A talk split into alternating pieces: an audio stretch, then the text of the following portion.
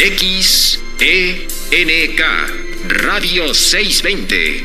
Transmitiendo desde Durango 341, Colonia Roma. En la capital federal de la República Mexicana. Una estación de cadena raza.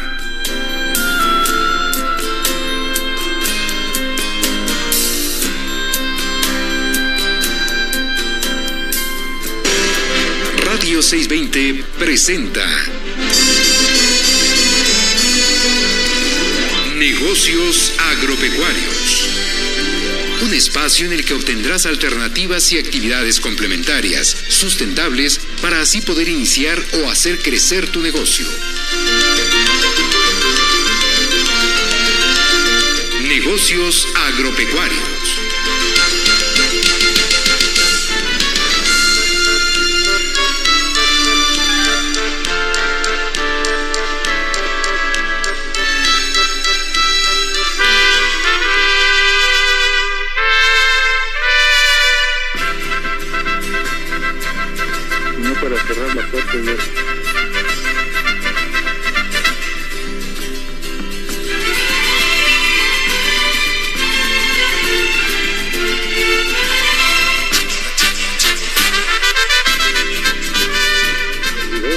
Morales Ruiz y el equipo en cabina les damos la bienvenida a su programa Negocios Agropecuarios de varios 620 y está con nosotros en la coconducción Elizabeth Basilio López y en la consola maestra Isaú Granados.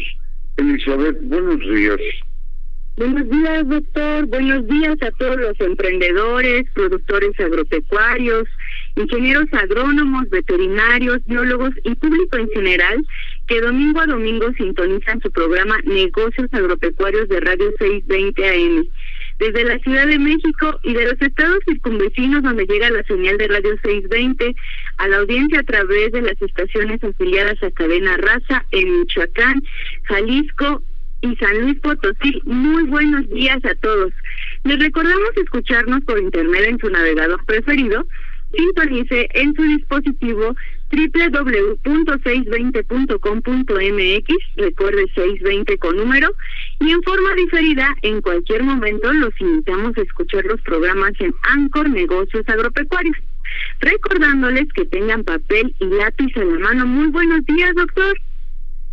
¿Qué tal, Lili? Pues aquí otro programa más y ya estamos eh, pues con lluvias en el país y en algunos casos, bueno, medio complicado por las lluvias, pero en general eh, pues eh, se animan nuestros amigos agricultores, sobre todo los de temporada, verdad que es muy esperada la temporada, un poco retrasada en este año.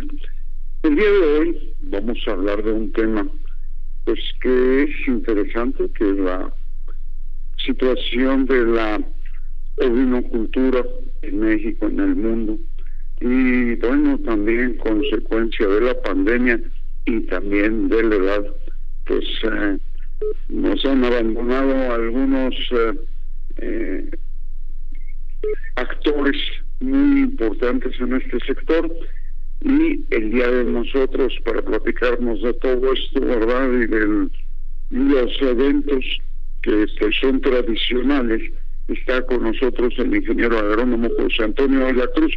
José Antonio, buenos días. Muy buenos días, doctor. Buenos días, doctora. Buenos días a todo el público que escucha de Radio 620. Aquí estamos a la hora. Pues como comentaba yo, tenemos creo mucha información. Hacía rato que no eh, tocábamos el tema de ovinocultura y bueno, siempre acudimos contigo, dado que pues has sido testigo y actor eh, de mucho del desarrollo que nuestro país hay de la ovinocultura que es tan popular en el Estado de México, en Hidalgo, en Veracruz, que son los mayores productores, tengo entendido, y que esta actividad eh, pues um, uh, tiene una situación como toda la actividad económica.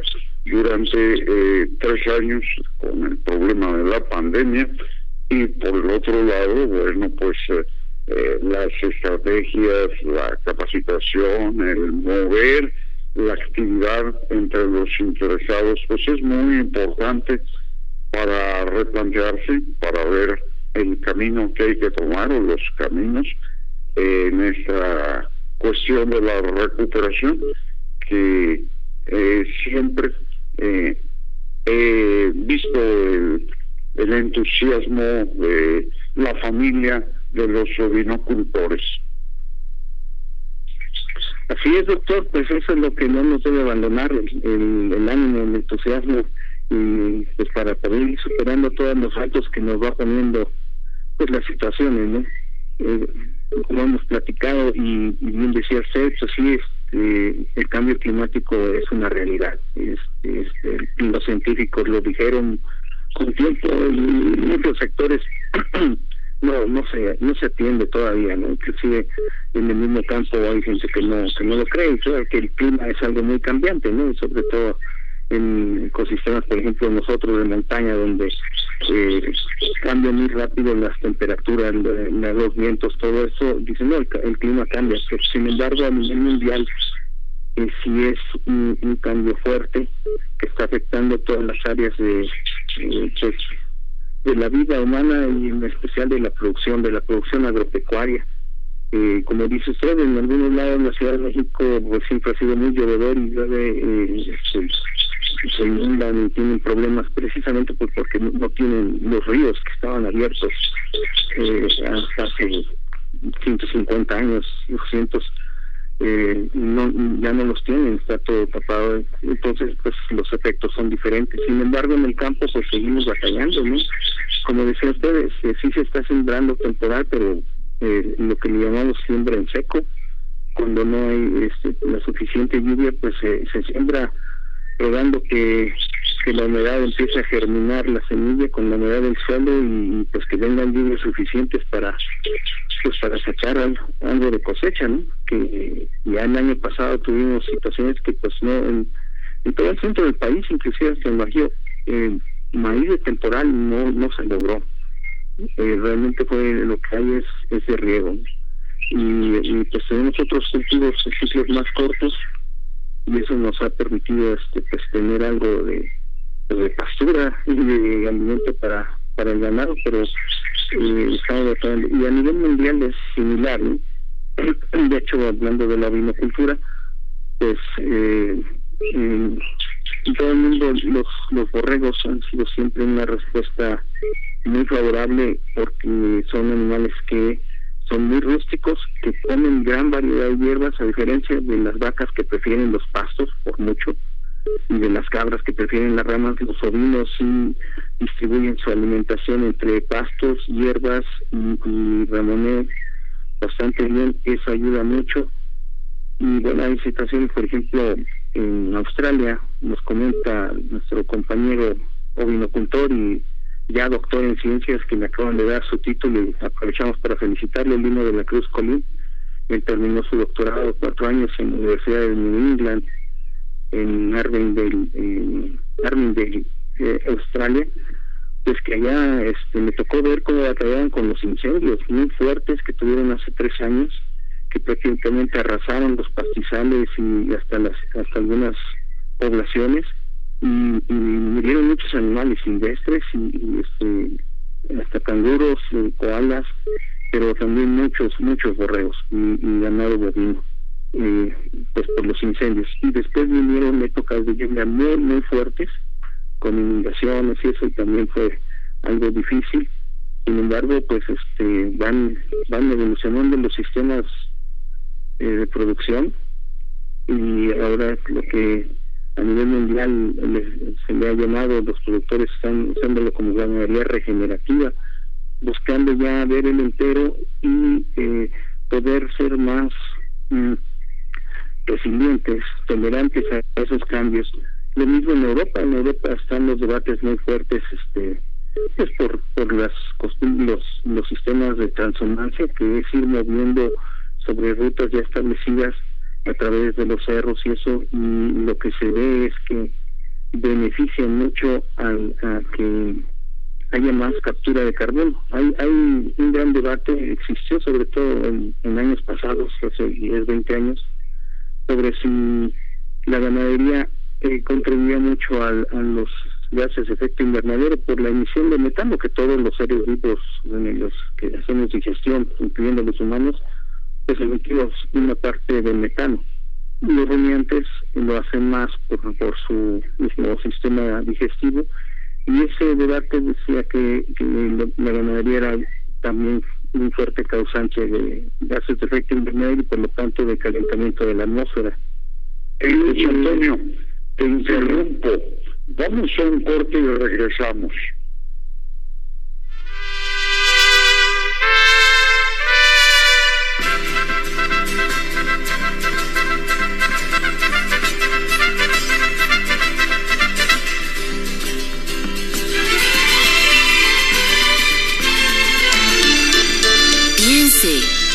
Negocios agropecuarios. Radio 620 se une a la ola verde. Si amas y cuidas a las flores y a las plantas, consigue los mejores productos: orquídeas, alimento para plantas, bioinsecticida, abrillantadores, fertilizantes y mucho más. Todo con la inigualable calidad de Viveros Ticupé. Viveros Ticupé, Gutenberg 208, Colonia Anzures, de lunes a viernes de 11 a 5 de la tarde. Recuerda, Viveros Ticupé. Sé miembro de nuestra comunidad a través de Facebook. Búscanos como Nagropec.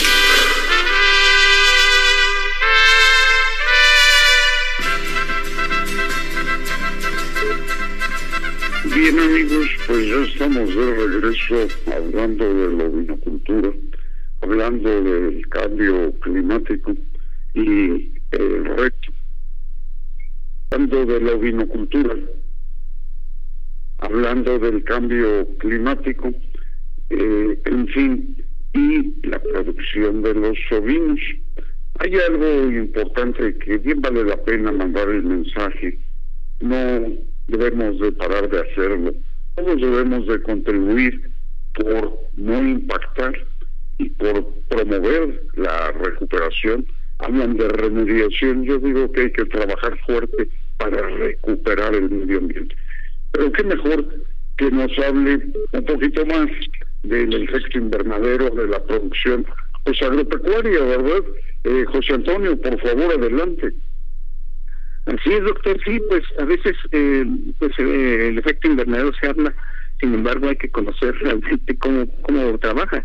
Bueno, eh, se le llama así porque es el efecto que tienen los invernaderos que vemos que antes eran al principio eran de cristal, ahora es con plásticos, con plásticos muy especializados y que se manejan las temperaturas, ya sea abriendo, eh, cerrando las, las ventilaciones, inclusive algunos tienen eh, calefacción eh, para época de frío y otros el sistema de riego, todo eso.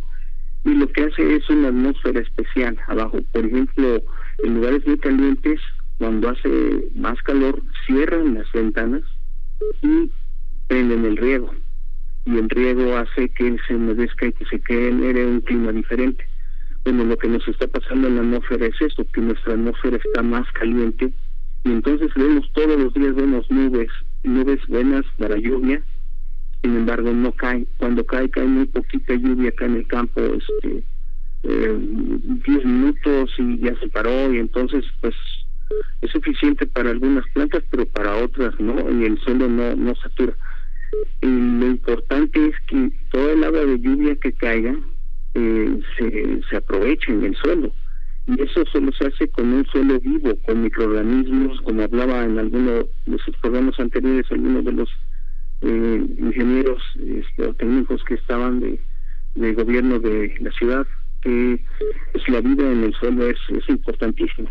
Eso se da a través de la naturaleza, los mismos rumiantes hacen ciclos, o sea, los microorganismos que ellos usan en su rumen eh, los excretan y esos microorganismos apoyan esa vida en el suelo y después eh, los microorganismos se suben a los animales, bueno, son ciclos. Es importantísimo tener en cuenta eso. Y, pues que todo el agua que caiga eh, se aproveche. Ahora, el agua de lluvia actualmente es diferente que la que teníamos hace 30 años. Eh, técnicamente se le llama agua verde. Es el agua que cuando llueve, todos los em, elementos que existen en la atmósfera los arrastra. Una gota de agua es, es bastante grande a comparación de las moléculas de, por ejemplo, de dióxido de azufre, que son nanopartículas que son bastante dañinas para la atmósfera, que por ejemplo en la Ciudad de México cuando llueve se limpia, porque precisamente el agua eh, eh, atropella, arrastra esas partículas y las trae. Eh, actualmente a nivel mundial ya no se recomienda tomar directamente eh, agua de lluvia, precisamente porque está muy cargada de elementos como nitrógeno, azufre, este, diferentes elementos que, que, traen. Sin embargo, para el suelo esos elementos y para la vida del suelo son oro molido, digamos, ¿no? Este, es muy valioso y toda esa agua verde que se arrastra. Por eso es que pues en, en las ciudades, eh, en las, las abuelitas, eh, captan esa agua de lluvia en poquita que en una cubeta y eso y con eso riegan las plantas a las que no les llueve. Y eh, es una agua muy eh, cuando ya esa agua está tiempo estancada o, se infiltra esos elementos eh, pues se vuelven a evaporar y otra vez van a la atmósfera o se infiltran en el suelo donde son aprovechados por los microorganismos o se van a los mantos freáticos eso se llama agua azul y es el agua que usamos para pues para la industria, para la para tomar, para beber todo el agua que se va almacenando, pero ya no tiene esa misma cantidad de elementos químicos.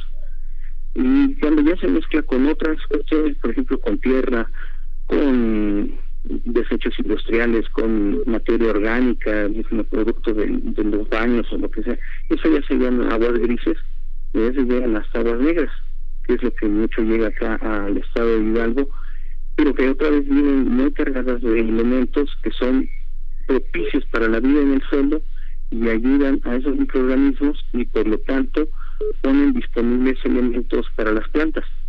Las plantas realmente toman del aire eh, lo que es el carbono y, eh, con el agua hacen eh, con energía solar y el agua que toman de, desde las raíces eh, hacen en la fotosíntesis y lo que generan son elementos orgánicos, carbohidratos, que va desde almidón o estructurales como la celulosa, la lignina, eh, diferentes carbohidratos, proteínas y, grasas vegetales, lípidos, o sea, de ahí salen los aceites vegetales.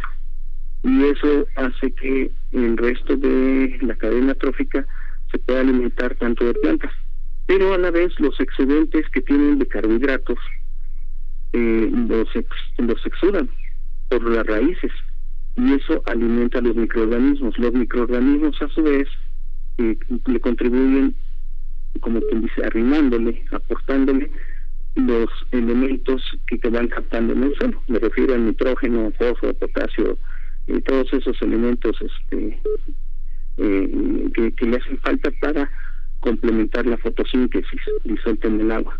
Entonces eso es ver el entero nos hace que la misma ganadería la veamos no como un problema sino como una solución.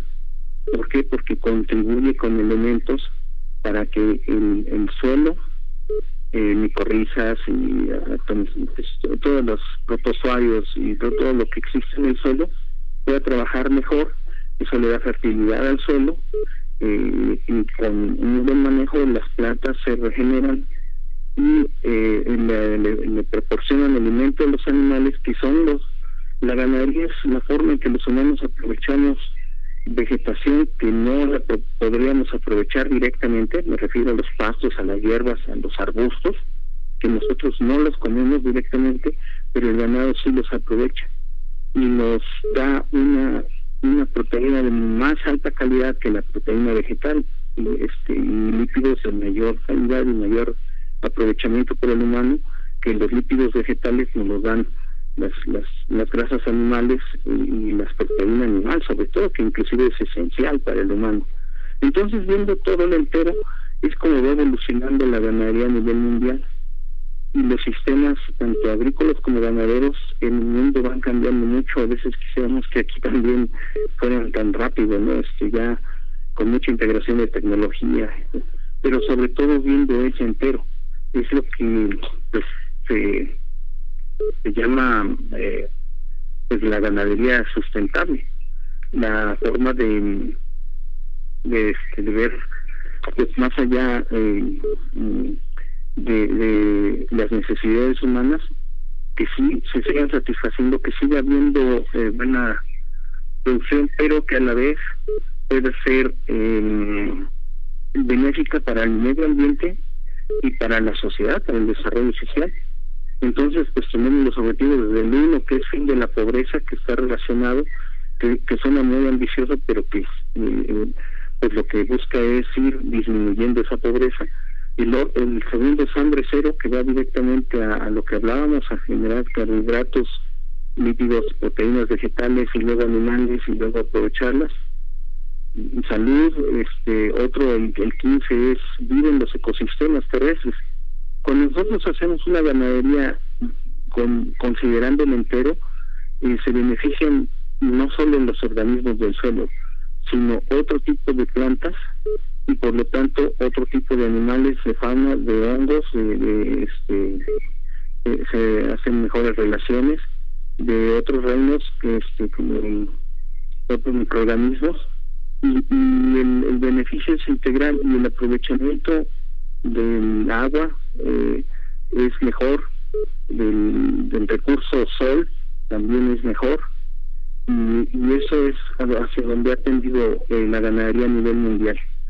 En México, desgraciadamente, seguimos viendo mucho tradicionalismo y este, inclusive mm, mm, todavía, eh, por ejemplo, lo vemos en el precio de, de las pacas, sigue siendo muy alto porque mucha gente está recurriendo a, a lo que se genera en otros campos para alimentar a su ganado y, y diciendo que pues, su propio campo debe de, de poder eh, alimentar el ganado, como que nos, nos generó una, digamos, moda donde eh, la agricultura empezó a generar muchos bienes, tanto eh, productos directos como el grano y, el maíz, específicamente el maíz amarillo, desde la cebada, otros granos, y también eh, pasturas y eh, en algún momento los sistemas se fueron muy por ahí de, de alimentar, este, de estabular el ganado y traerles alimento de otros lados. Eso ha causado pues que se agrave el problema.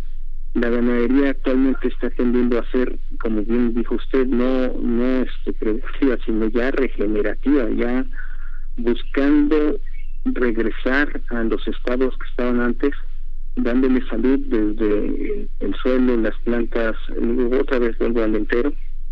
Y esa es la tendencia mundial y la vinocultura está dentro de eso. Eh, controlar los tiempos de pastoreo, mejorar la genética para que sea más eficiente el pastoreo, pero a la vez siga eh, generando buenas buenas ganancias de de peso, de de masa corporal, carne de mejor calidad. Ahora ya se distingue muy bien en algunos mercados la carne de pasto y, se busca ese tipo de, animales, ¿no? Algunos siguen eh, alimentando la mayor parte del ciclo en, pastos, en hierbas, en bosque, y, y en la finalización si se hace con más granos por algunas características diferentes que buscan los mercados. Pero todo eso lo podemos ir, eh, trabajando. Lo que voy es que eh, pues todas las mejoras que se van haciendo la, la tecnología, el avance, pues ya cada vez el uso de más más tecnología, ¿no? Los mismos drones para monitorear dónde está pastoreando el ganado, para monitorear el, el estado del suelo a través de de fotointerpretación de, los reflejos del sol de la vegetación se puede ver hasta la cantidad de, proteína que tiene un pastizal. Eh, también cómo están trabajando los pastos. Las plantas cada vez eh, este, tenemos más conocimiento. Inclusive sabemos que, que, pues, que padecen el estrés, que lo manifiestan, inclusive hasta con sonidos ya la ciencia ha estado detectando que una planta con estrés de, hídrico, o sea que le falta agua, eh, lo manifiesta, pero también visualmente es, es muy notable. Nosotros podemos ver un maíz temporal que no tiene suficiente agua, como sus hojas se hacen angostitas y este, se afilan mucho, en cambio un maíz que tiene suficiente agua, su hoja es ancha, amplia y el verde es diferente todo eso eh, la tecnología nos está ayudando a detectarlo y eso nos eh, pues está incorporándose no y la inteligencia artificial que lo que nos hace es permitirnos el manejo de muchísima información eh, con mayor eficiencia y más rápido pues sí este también es algo que está entrando muy fuerte en la agricultura y ganadería a nivel mundial junto con todos estos conocimientos que le hablaba de de las interrelaciones ya de, los microorganismos tanto en el suelo como en las plantas y como adentro de, nosotros mismos. Eh, eh, no se diga del ganado, de nosotros mismos humanos, el microbioma es esencial, ¿no? O sea, Interesantes conceptos.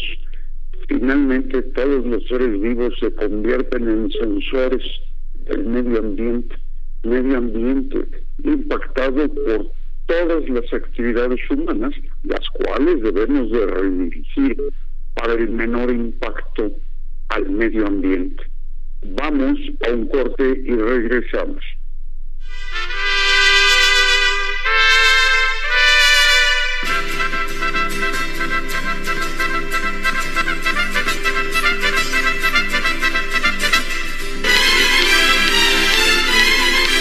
Estamos haciendo Negocios agropecuarios. En un momento regresamos.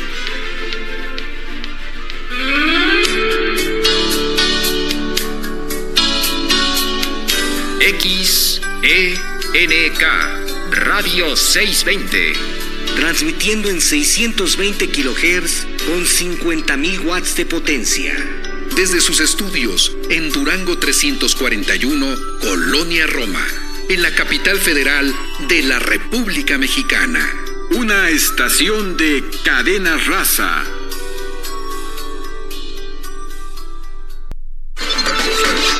Nuestro correo electrónico es nagropec.com.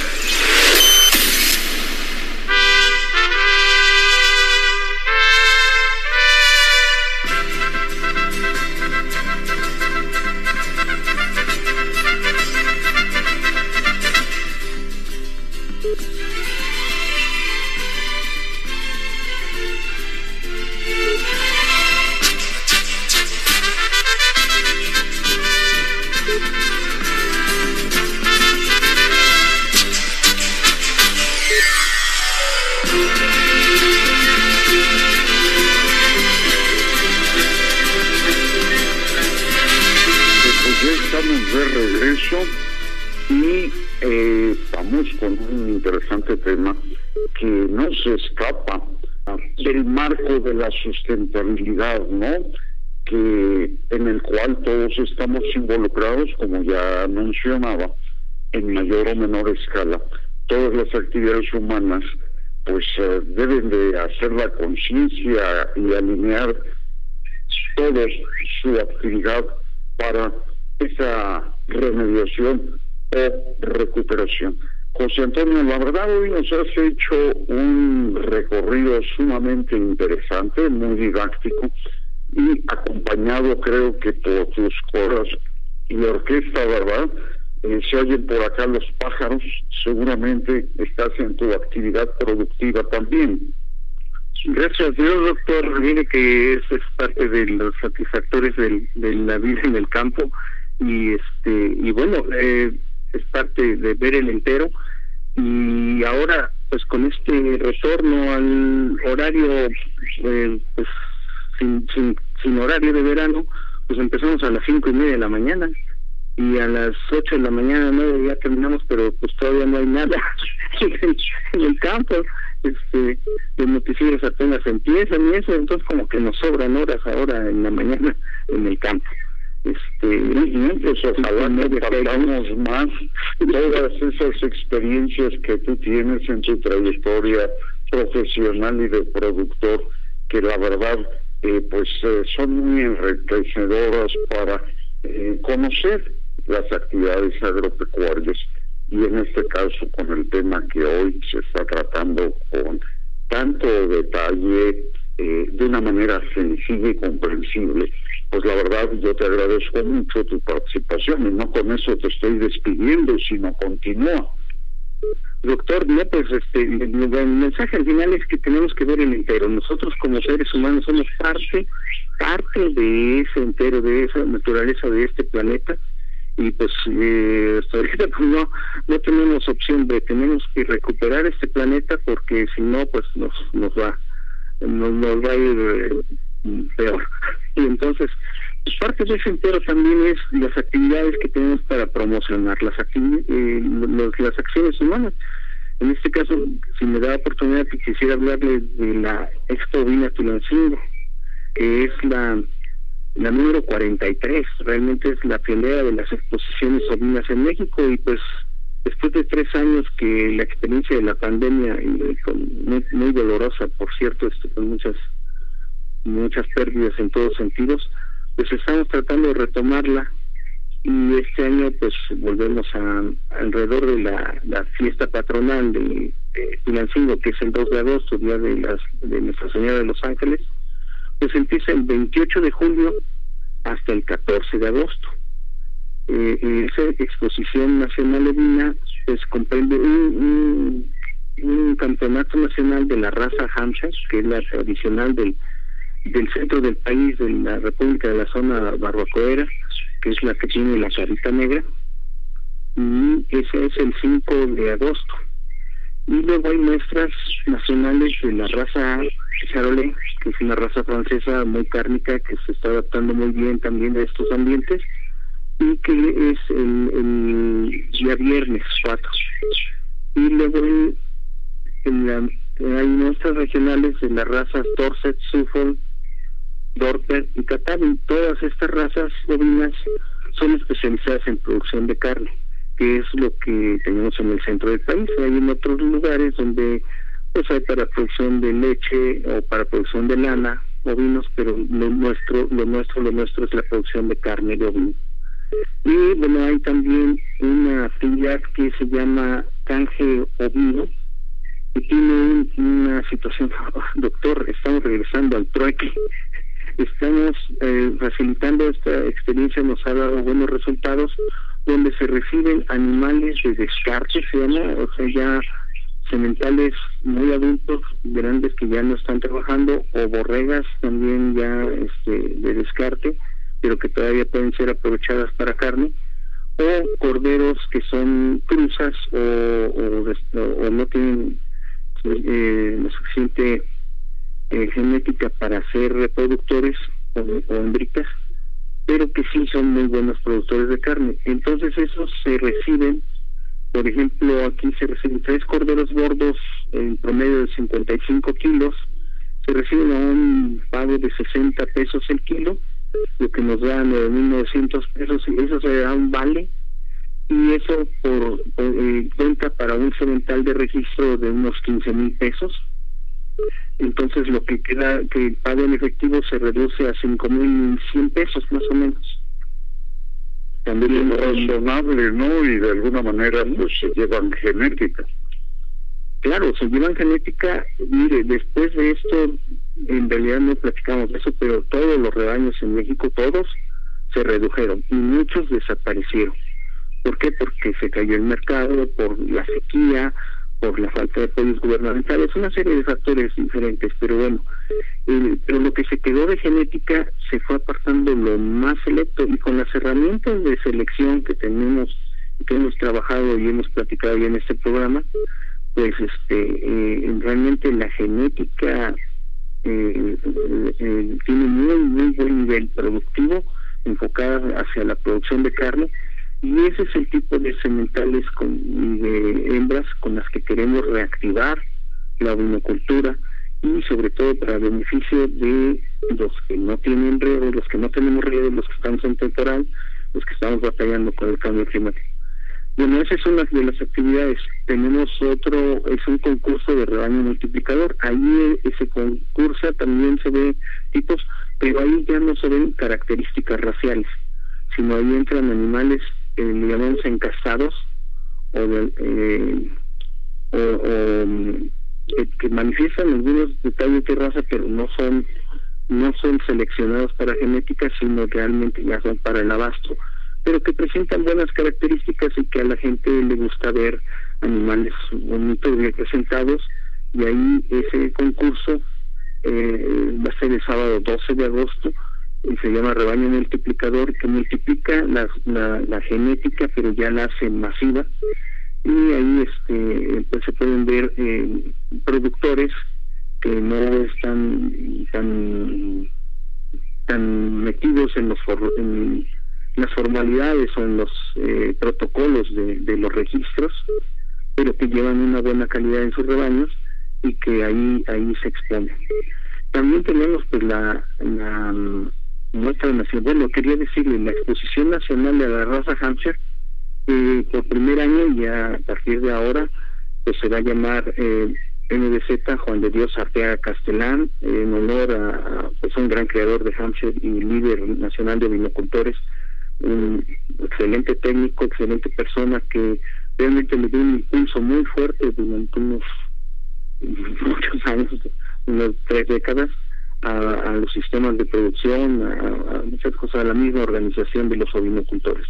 Entonces, el 5 de agosto es en, la muestra nacional Hampshire, este, la exposición nacional Hampshire, perdón, y es en, honor al médico Juan de Dios Arteaga Castellán. Vamos a ir a un corte y regresamos.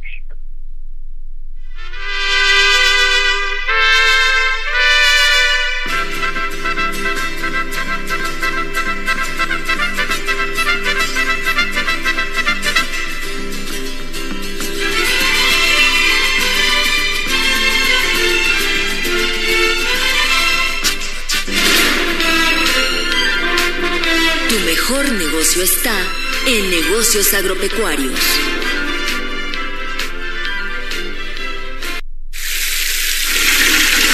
Hoy sí puse una cubeta mientras salía el agua caliente para utilizarla después y me vaya en menos de cinco minutos. Hoy sí me comprometo a cuidar el agua. Ahora te toca a ti, nos toca a todos. Cuidarla hoy sí está en nuestras manos. CIRT, Radio y Televisión Mexicanas. Consejo de la Comunicación, voz de las empresas. Aguascalientes, el escaparate de los trajes típicos en México, año con año enriquece su colección para exhibirla en la balaustrada del típico y añejo Jardín de San Marcos, escenario indiscutible de su máxima festividad, donde el delicado trabajo del deshilado, las alforzas y el bordado de los artesanos reflejan el incalculable valor cultural de sus tradiciones. Y las noches de San Marcos son un hilado de juventud Aguas calientes, manos creativas, manos de los dioses. Sin regateos, compra y regala artesanías mexicanas. NRM Comunicaciones y Cadena Raza. Visítanos en nuestra página www.nagropec.com.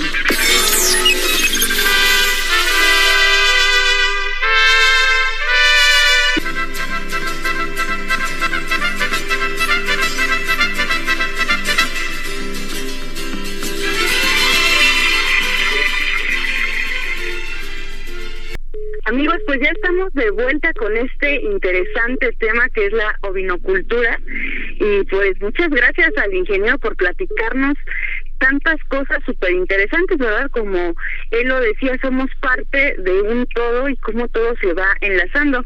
Eh, queremos agradecer a todos los participantes, eh, a Juan de Dios, eh, muchas gracias por la organización de este evento. Eh, no sé si quiera mencionar a alguien más, usted, ingeniero.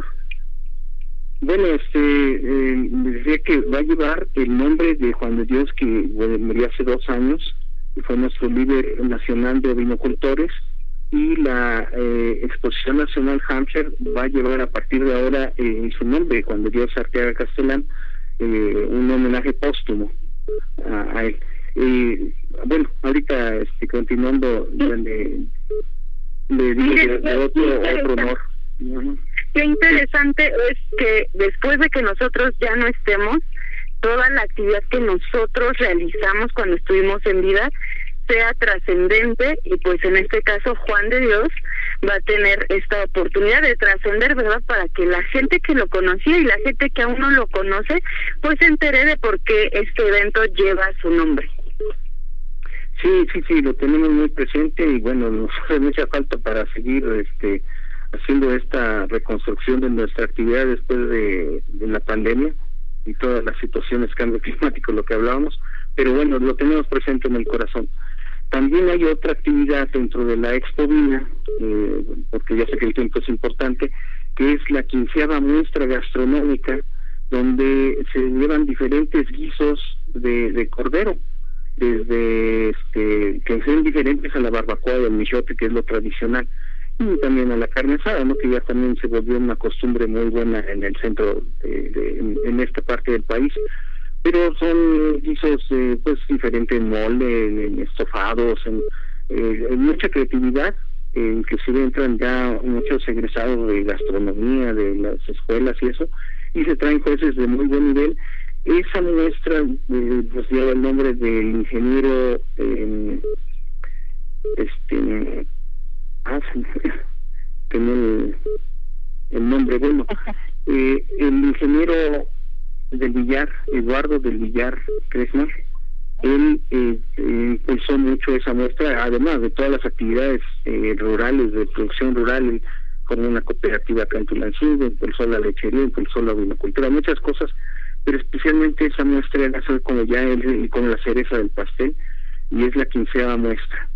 Eh, ya hablábamos del eh, octavo concurso de rebaño multiplicador, que también fue una una idea eh, conjunta eh, de, darle lugar a los productores no de registro sino a los productores comerciales. Y bueno este en la expo Cancio Vino ya es la cuarta el cuarto año que, que tenemos esta digo una mezcla entre el trueque y, la adquisición de excelente genética esa se lleva a cabo durante toda la exposición ovina o sea cualquier día pueden llegar y hacer el trato del cambio. Hay un comité que recibe a los animales, los juzga, claro que animales enfermos o en mal estado este, de, carnes que les decimos en mal estado físico no se reciben, ¿verdad? Pero un animalito bien bien presentado, este claro que se recibe y para la adquisición de sementales o hasta de hembras de cría. Y bueno, se le trata de dar toda esta visión, ¿no? Este, nuestros regionales de Dorset, Suffolk, Dorper y Catay, y este, la muestra nacional también de, de. En general, pues va desde el 28 de julio hasta el 14 de agosto. Y sí tenemos esos este, reconocimientos, pues en este caso póstumos, tanto a Juan de Dios como al ingeniero Eduardo del Villar. Y, eh, y en vida, pues que el, ingeniero agrónomo, maestro en ciencias y ahora doctor en filosofía por la Universidad de New England en Australia, en genética, Lino de la Cruz pues regresa. Este esperemos que para esta expovina pues ya nos este empiece él a, ambientarse nuevamente y nos empiece a contar sus experiencias ya eh, de cuatro años en Australia haciendo el doctorado en, genética él, pues ha trabajado con nuestros datos y ha seguido llevando las evaluaciones genéticas eh, en parte de su tesis doctoral. Entonces sí tenemos pues, cosas que mucho trabajo que hacer para eh, reconstruir, pero también eh, eh, pues reconocimientos a los que pusieron las bases y también buenos planes para para los que nos van a, ayudar para reconstrucción de, nuestra actividad. te propongo algo, José Antonio, que de aquí y en el transcurso del evento hagamos alguna nota al respecto de lo que se va dando y bueno, el, lo más importante de todo, a todos los que pusieron las bases para este desarrollo de la ovinocultura, ¿verdad? Pues el reconocimiento. Y a los que actualmente han tomado la estafeta, pues también el reconocimiento a esa continuidad para el bien de la vinocultura a Lino de la Cruz, al doctor Lino de la Cruz, transmítele nuestra felicitación, dará por el grado obtenido y seguramente se reintegrará con todo ese entusiasmo que también él tiene y que tengo la oportunidad de conocerlo y tratarlo, ¿no? Eh, esto es bien importante que se conozca la capacitación, ¿verdad? Gente que van a ser quienes van a venir a contribuir a la nueva etapa del reto de la recuperación de la ovinocultura. Todos los retos traen oportunidades y por el otro lado la creatividad, pues creo que hay bastante madera para enfrentar esta reactivación. ¿Eh, José Antonio? Sí, doctor, no, este eh, es importante esos reconocimientos, también pues este que vayan también conociendo ustedes quiénes son los, que ahora están al frente de, por ejemplo, de la UNO es el, el licenciado, el señor Héctor Gerardo Hernández Cruz y el ingeniero Alfonso Esquivas de Jalisco, eh, bueno, eh, este Héctor Gerardo es de Guanajuato y, este y el ingeniero Alfonso Esquivas es de Jalisco. Y eh, con ellos estamos trabajando a nivel nacional, es la UNO, que también pues está eh, buscando hacer muy buenos em, pues esa, eh, trabajos en esa recuperación, ¿no? Le, ha, tocado una parte diferente, muy muy muy fuerte. Y bueno, también aquí en la en la en la asociación de Pilancingo, que pues esa es la que en este caso de la expo es la que lleva con toda la colaboración del, municipio y del gobierno del estado y bueno eso es la lo que lo que podemos ver. no sé doctor a lo mejor para el día 30 ya estando en, las actividades de la expo este, si nos da un espacio pues podemos también eh, hablar de esto más pues dentro de ocho días, unos minutos para recordarle a nuestro auditorio de viva voz eh, la invitación y algo del contenido para buscar que también tenga éxito y mayor concurrencia el evento. Eh, ¿Cómo ves, Eli? No, pues sí, ahí está el espacio súper abierto porque, como bien decía, son un chorro de temas muy interesantes que van de la mano y que pues un programa no es suficiente. Y dos, pues como un programa no es suficiente, ya estamos a punto de irnos. Así es, pues muchas gracias, José Antonio. Gracias, doctor. Gracias, doctora. Este, pues saludos y, a todos. Gracias, gracias. Bueno, amigos, los invitamos a reducir, a reusar y reciclar por un mundo feliz. Estuvieron con ustedes Elizabeth Basilio López en la coconducción. En la conducción el doctor José Morales Ruiz. Tuvimos a Esaú Granados en la consola maestra y a nuestro invitado, el ingeniero, eh, muy amable por comentarnos todos estos temas acerca de la ovinocultura. Enviamos un cordial saludo al ingeniero Juan Bosco Laris, amigos radioescuchas, emprendedores, productores y técnicos agropecuarios. Les agradecemos su amable atención y les invitamos la próxima semana a una emisión más de Negocios Agropecuarios.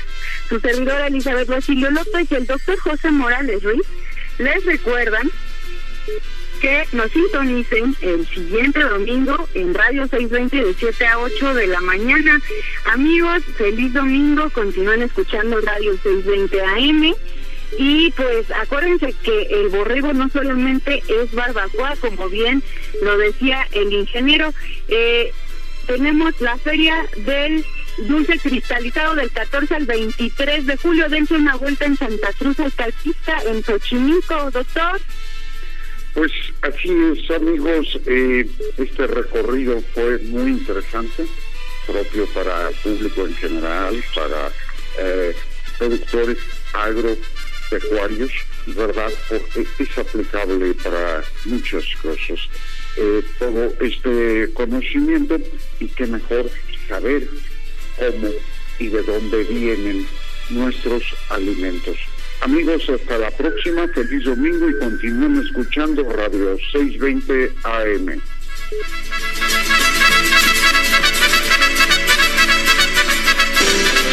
Radio 620 presentó Negocios Agropecuarios.